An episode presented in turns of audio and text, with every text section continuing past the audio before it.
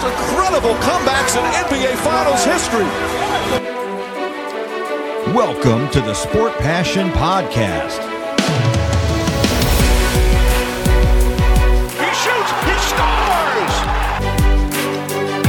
Here is your host, Lars Marendorf.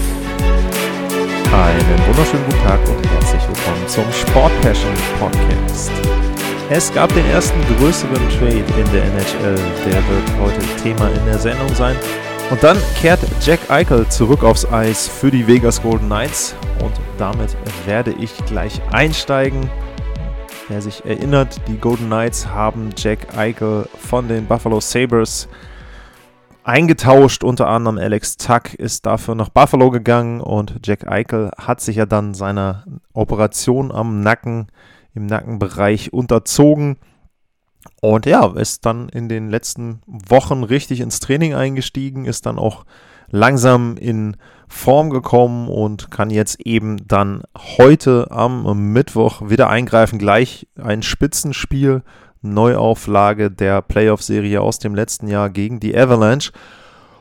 Und ja, auch nochmal einordnen, um nochmal einzuordnen, was Jack Eichel eigentlich den Vegas Golden Knights bringt.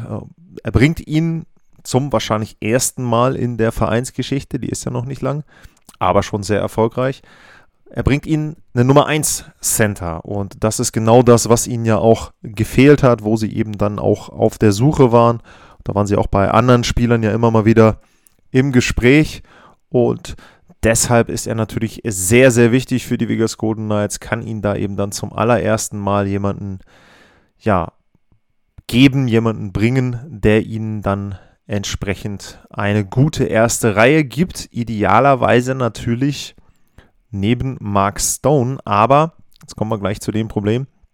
Die Vegas Golden Knights haben natürlich Cap-Issues. Das heißt, sie müssen gucken, wie bekomme ich denn überhaupt die Spieler unter im Salary Cap. Und das hat man sich die ganze Zeit schon gefragt, wie sie das machen können. Man wusste ja ungefähr die Zeitachse, wann Jack Eichel zurückkommen soll und wann er dann eben entsprechend auch ja, eingreifen soll. Und dann hieß es eben, okay, ja, wir gucken mal, 10 Millionen Dollar verdient er. Das heißt, die 10 Millionen Dollar müssen sie irgendwie unterm Salary Cap äh, frei haben, damit sie ihn eben wieder zurückholen können. Und da gab es dann natürlich Gerüchte, okay, er wird wahrscheinlich dann erst kurz vor der Trade Deadline eingreifen und auf dem Eis stehen, weil sie vor der Trade Deadline dann den einen oder anderen Spieler abgeben.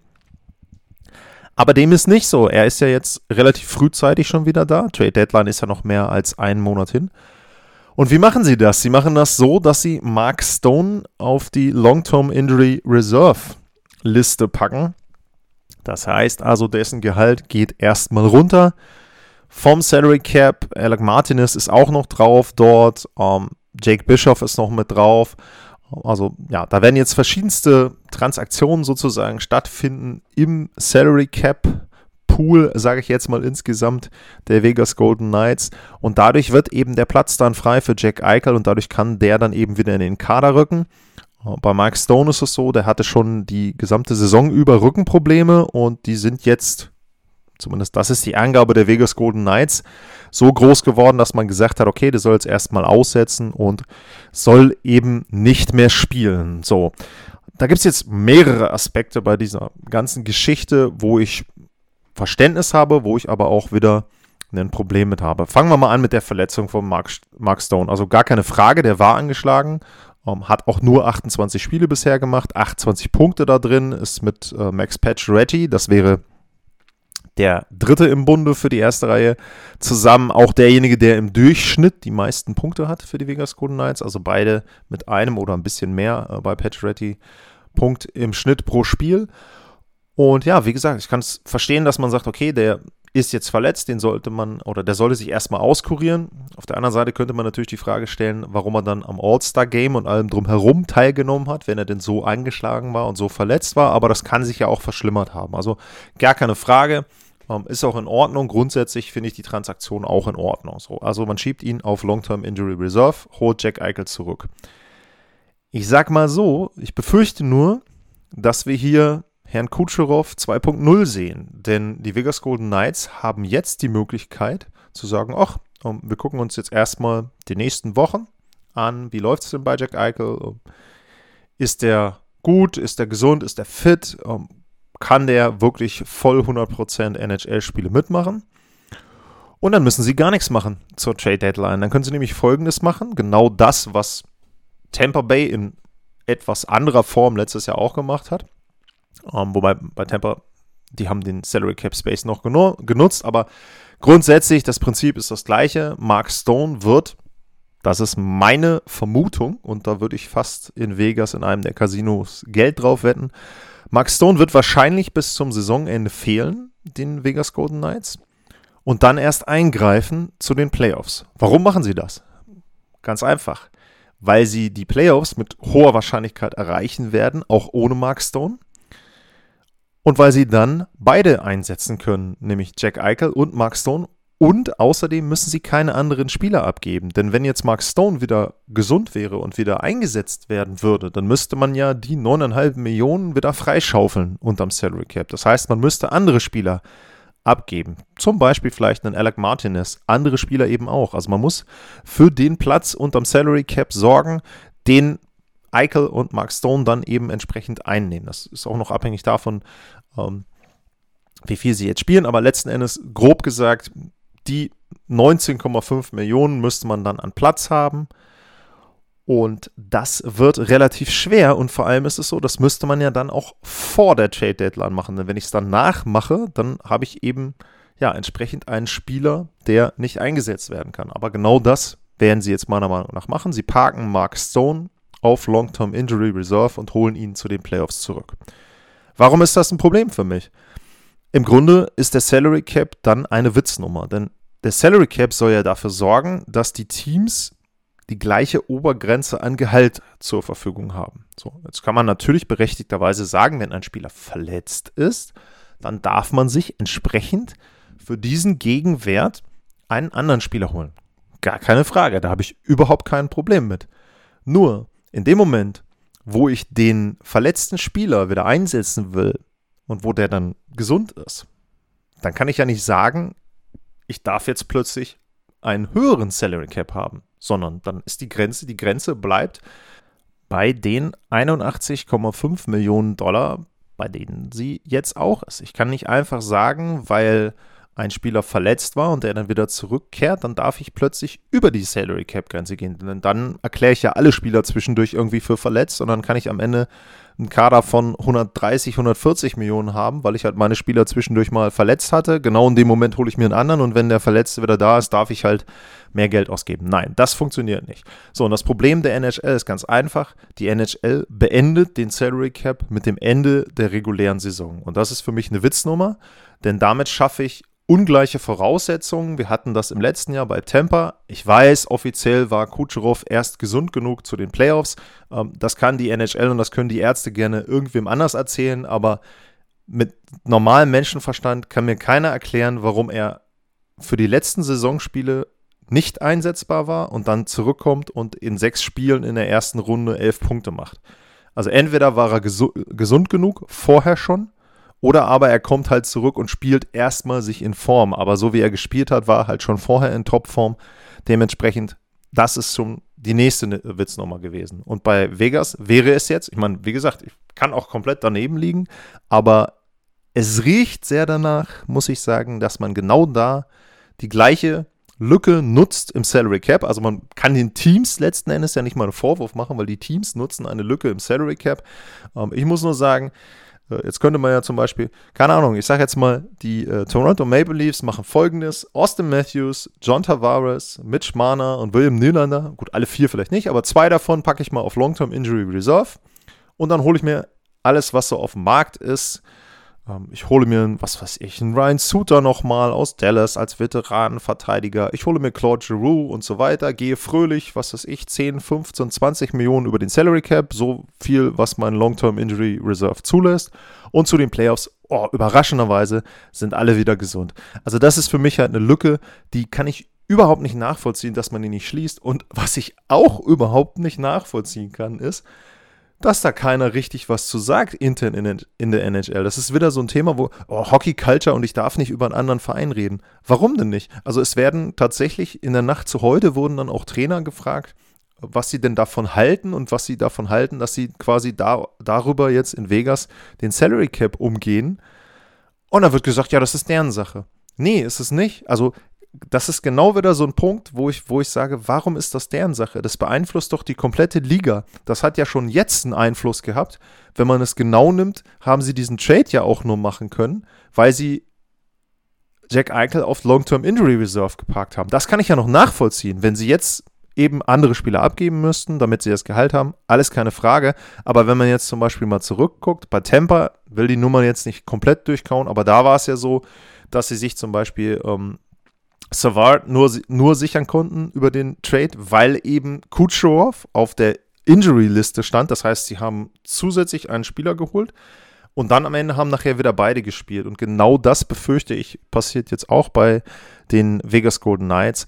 Und da muss ich ganz ehrlich sagen, die Lücke sollte schnellstens geschlossen werden. Ansonsten, ich meine, wir haben es jetzt im zweiten Jahr hintereinander. Im Prinzip kann es dann jeder jetzt irgendwie versuchen, ja, mir ist auch klar, das geht nur, wenn ich ein Team habe, bei dem ich mir sehr sicher bin, dass es auch ohne, in dem Fall Mark Stone oder Nikita Kucherov, die Playoffs erreicht.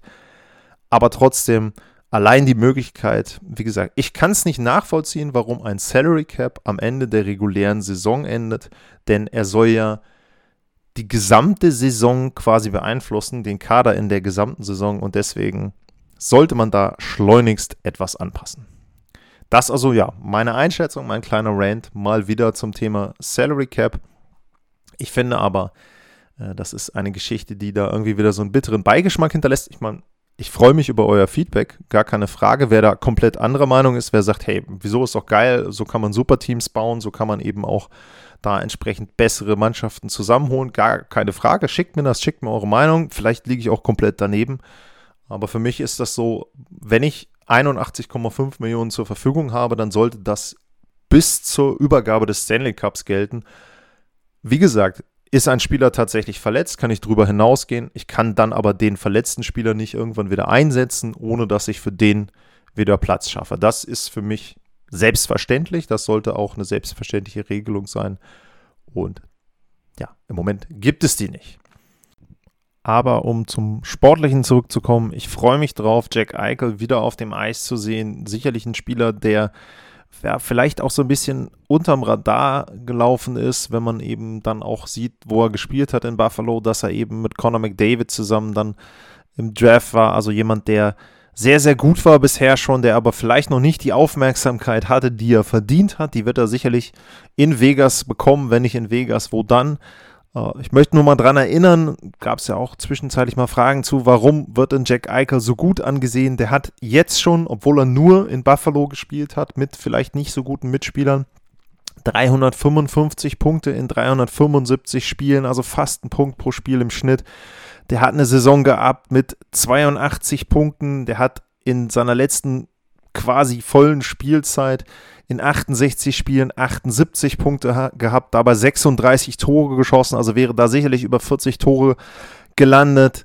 Äh, vielleicht dann auch in Richtung 90 Punkte gekommen in der Spielzeit. Er hatte selbst in der letzten Spielzeit bei Buffalo in 21 Spielen 18 Punkte. Also schon sehr, sehr gute Werte und da kann man nur hoffen, dass er die jetzt auch dann irgendwann wieder zeigen kann. Erstmal für ihn wird es natürlich wichtig sein, gut reinzukommen, einen guten Rhythmus zu bekommen, eben sich für die Playoffs einzuspielen, ganz klar. Und das ist ja auch die Zielsetzung, die man hat in Vegas, das haben sie auch gesagt. Erstmal angucken, was wir haben, dann vielleicht zur Trade Deadline, falls man denn dort noch was machen will, da irgendwie nachsteuern. Aber ansonsten freut man sich eben in der Eishockeywelt darauf, dass Jack Eichel wieder zurück aufs Eis kommt.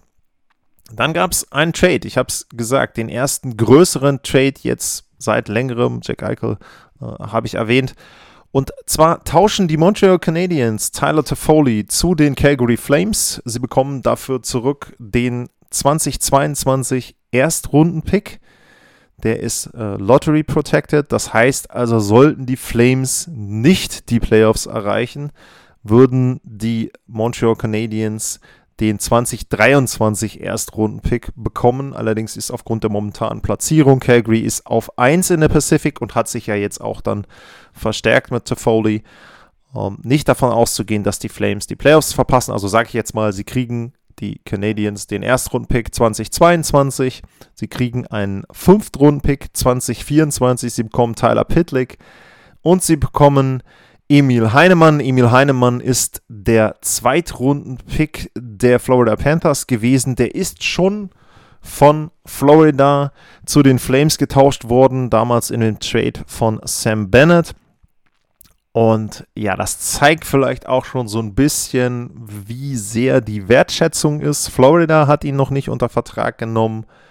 Die Flames haben ihn nicht unter Vertrag genommen und jetzt ist er in Montreal gelandet spielt äh, im Moment oder spielte in der schwedischen Liga, hat zum Beispiel letztes Jahr in 43 Spielen dort dann 13 Punkte gemacht. Ja, kann ich schwer einschätzen, wird wohl allgemein als jemand gesehen, dessen Potenzial nicht so groß ist. Äh, dementsprechend ist das vielleicht auch nicht der größte Gegenwert, der Hauptgegenwert, den die Canadiens äh, bekommen, wenn man aus deren Sicht mal anfängt, das Ganze zu beurteilen. Ein Erstrundenpick ist solide, sag ich mal, obwohl man weiß, der ist eben Lottery protected. Das heißt, er wird im unteren Drittel der Drafts landen, aber immerhin. Erstrundenpick, Fünftrundenpick, okay, gut. Ja, weiß ich nicht, ob der jetzt so besonders wertvoll ist. Und ähm, ja, Tyler Pitlick noch mit dazu. Ist jetzt auch, wie gesagt, ähm, die Flames, äh, die Flames, die Canadiens sind ja jetzt nicht bestrebt, in den nächsten oder in dieser Spielzeit noch irgendwie groß was zu reißen. Ich meine, der hat 25 Spiele gemacht, hat dabei zwei Punkte. Wenn ich jetzt auch mal gucke, wie das vom Vertrag her aussieht, wie lange hat er denn überhaupt noch Vertrag, muss ich mal gucken. Äh, Tyler Pitlick, ähm, ja, ist nach der Saison Unrestricted Free Agent, also von daher ist der Vertrag dann eben auch weg. Also für die Canadiens, glaube ich, der Erstrundenpick wird das Hauptargument sein für diesen Trade und alles andere ist dann eben ja noch ein bisschen nettes Beiwerk, wenn dabei was rauskommt beim Fünfrundenpick oder eben Heinemann. Dann ist das gut, ansonsten zählt das, was aus dem Erstrundenpick wird. Auf der anderen Seite, wenn wir gucken, was bedeutet Tyler Toffoli für die Calgary Flames und was ist von diesem Trade aus Sicht der Flames zu halten. Da muss man sagen, das ist ein sehr guter Trade für Calgary. Um, ähm, da gibt es diverse Gründe, warum der Trade denn gut ist. Fangen wir mal mit dem Spieler an, Tyler Toffoli. Tyler Toffoli bringt ihnen einen Spieler, der ja, ihnen in den Top 6, Top 9 eine weitere Option gibt und vielleicht die zusätzliche Option, die sie brauchen. Mal so ein bisschen zur History. Um, ähm, Toffoli hat lange Jahre in LA gespielt, hatte auch ein Cup gewonnen 2014, hatte dort Spielzeiten, wo er über 30 Tore gemacht hat. 15, äh, 16 hat er 30 Tore gemacht, hat mal über 20 Tore gemacht, hatte vor zwei Jahren, 2020, 2021, bei den Montreal Canadiens auch in 52 Spielen 28 Tore, also nicht so schlecht. Er hat selbst in dieser durchwachsenen Saison in Montreal in 37 Spielen immerhin 26 Punkte gesammelt, was er jetzt auch wieder ja, immer Maßstab, wo hat er gespielt, bei den Canadiens gar nicht so schlecht ist. Er hat im Playoff-Lauf letztes Jahr hat er in 22 Spielen 14 Punkte gemacht. Er hatte auch 14 Punkte damals während des Playoffs-Runs der Los Angeles Kings. Also jemand, der dann auch eben in den Playoffs durchaus mal einen Tor steuern kann, eben auch punkten kann dort für seine Mannschaft. Also das wird sicherlich auch ein Argument sein für die Flames. Er kann eben sehr, sehr flexibel eingesetzt werden. Er könnte jetzt in die zweite Reihe direkt reinlaufen. Ich meine, die erste Reihe von Calgary ist sehr überragend. Das äh, muss man sagen. Da brauchen wir uns nicht äh, groß drüber unterhalten. Aber in der zweiten Reihe, da könnte er eben dann entsprechend vielleicht auch dann ergänzen. Das würde dann also heißen, Reihe 1 bleibt Goodrow, Lindholm, Kaczak. Eine der, vielleicht die beste Reihe in dieser Saison in der NHL. Ja, und dann die zweite Reihe, da wäre dann entweder Tyler Toffoli statt Blake Coleman mit dabei, der würde in die dritte Reihe rücken, oder aber äh, Toffoli spielt dann eben jetzt schon dritte Reihe zusammen mit Dylan Doobie und ähm, Sean Monahan. Egal wie sie es kombinieren, sie haben auf jeden Fall jetzt eine Option mehr, das macht sie deutlich tiefer, denke ich, und eben dann auch deutlich gefährlicher. Also aus Sicht der Canadiens ein sehr, sehr guter Tausch. Einmal überhaupt was sportlich den Wert des Spielers betrifft. Dann muss man dazu sagen, der Zeitpunkt ist super, denn es ist relativ früh, ich habe es erwähnt, noch mehr als einen Monat hin bis zur Trade Deadline. Das heißt, sie können ihn jetzt schon integrieren, sie können jetzt schon gucken, wie passt er rein. Vielleicht kann man ja irgendwo anders dann noch eine kleine Stellschraube drehen, noch einen kleinen Trade machen, was auch immer. Aber sie haben ihren Spieler jetzt schon. Er wird jetzt schon ihnen einen Benefit geben. Er wird sich dran gewöhnen, wie er mit seinen Mitspielern zurechtkommt. Also sehr, sehr gut. Je früher ich einen Spieler bekomme, umso besser. Deswegen auch wieder ne, für Vegas zurück. Je früher Eichel da ist, je früher der sich einspielen kann, umso besser.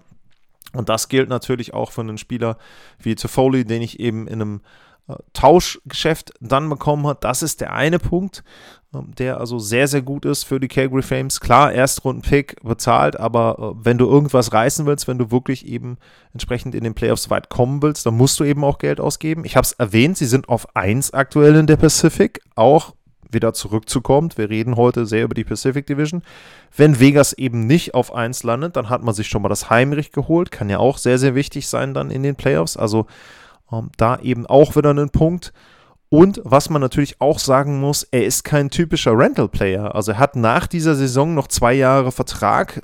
4,25 Millionen ist jetzt auch okay vom Vertrag her, sprengt auch nicht irgendwie das Gehaltsgefüge der Calgary Flames.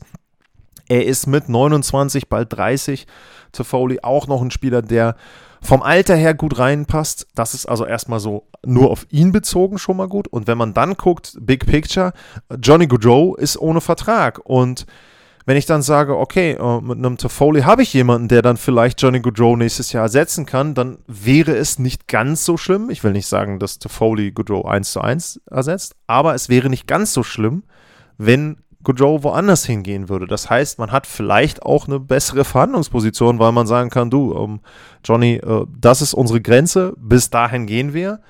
Und wenn du gehen willst, dann ist das auch okay. Wir haben schon mal einen halbwegs gleichwertigen Ersatz äh, mit Tyler Toffoli hier gleich im Verein mit drin. Also sehr, sehr guter Trade, finde ich, für die Calgary Flames. Haben sich damit sehr, sehr gut schon jetzt aufgestellt, früh positioniert in Richtung ähm, Trades, äh, in Richtung Trade Deadline. Und wie gesagt, mit denen muss man insoweit dann rechnen. Sie haben sehr, sehr guten Torhüter. Auch das ist immer ein Punkt, der durchaus heiß laufen kann. Ne? Jetzt im Moment einen Punkt Vorsprung, zwei Spiele weniger äh, vor den Vegas Golden Knights. Sie sind deutlich vor Edmonton. Also im Grunde, wenn man es jetzt so weiterführt, im Moment sieht es so aus, als ob Vegas und Calgary äh, Platz 1 unter sich ausmachen in der Pacific. Sie halten sich ein bisschen aus dem Wildcard-Rennen unten drunter raus. Das wäre ja sehr, sehr gut. Und äh, was man eben auch sagen muss, das hatte ich ja auch in einer der letzten Sendungen schon erwähnt, das Torverhältnis von Calgary ist mit plus 48 das zweitbeste in der Western-Konferenz und das viertbeste in der gesamten Liga. Also das zeigt schon deutlich, wie gut sie da unterwegs sind. Und Dementsprechend darf man die nicht unterschätzen. Sie haben einen sehr, sehr erfahrenen Coach, der auch selber schon äh, Stanley Cups gewonnen hat. Sutter kennt Toffoli, der weiß genau, wie er den einsetzen muss. Auch das ein weiterer Vorteil von diesem Trade. Also es ist ein Trainer, der hatte ihn schon, der hat ihn sehr erfolgreich schon eingesetzt. Dementsprechend, mir fallen aus Sicht von Calgary wirklich im Grunde keine negativen Argumente für diesen Trade ein sehr, sehr gut. Und wie gesagt, für Montreal, ja, du hast einen Erstrunden-Pick. Vielleicht wird aus dem Rest auch ein bisschen was, aber der Erstrunden-Pick ist der Hauptgegenwert. Das war's für heute zur NHL. Ne? Eher kürzere Folge, aber um, mit ein paar aktuellen Themen mit dabei. Ich hoffe, es hat euch gefallen. Wie immer, wenn ihr den Podcast abonnieren könnt, wenn ihr ihn bewerten könnt, würde ich mich sehr, sehr drüber freuen und würde mich natürlich auch über Feedback freuen. Ich habe es gesagt zur Caps-Situation, Jack Eichel, Kucherov im letzten Jahr. Was haltet ihr davon? Wie findet ihr das? Natürlich auch, wenn ihr wollt, eure Einschätzung zum Trade der Calgary Flames. Ich habe es gesagt, die Trade Deadline ist in einem Monat. Wenn ihr Fragen habt zu eurem Verein, zu irgendeinem Spieler, wie ich das sehe, wohin er gehen könnte, was da Möglichkeiten sind im Hinblick auf die Trade Deadline, was der Verein machen kann, was der Verein vielleicht braucht. Sehr, sehr gerne meldet euch at Lars-Mar. Info at sportpassion.de wäre die E-Mail-Adresse. Ansonsten, wie gesagt, vor allem gesund bleiben, seht zu, dass er weiterhin gut durch diese Zeit kommt und dann hören wir uns beim nächsten Mal. Vielen Dank, bis dahin und tschüss.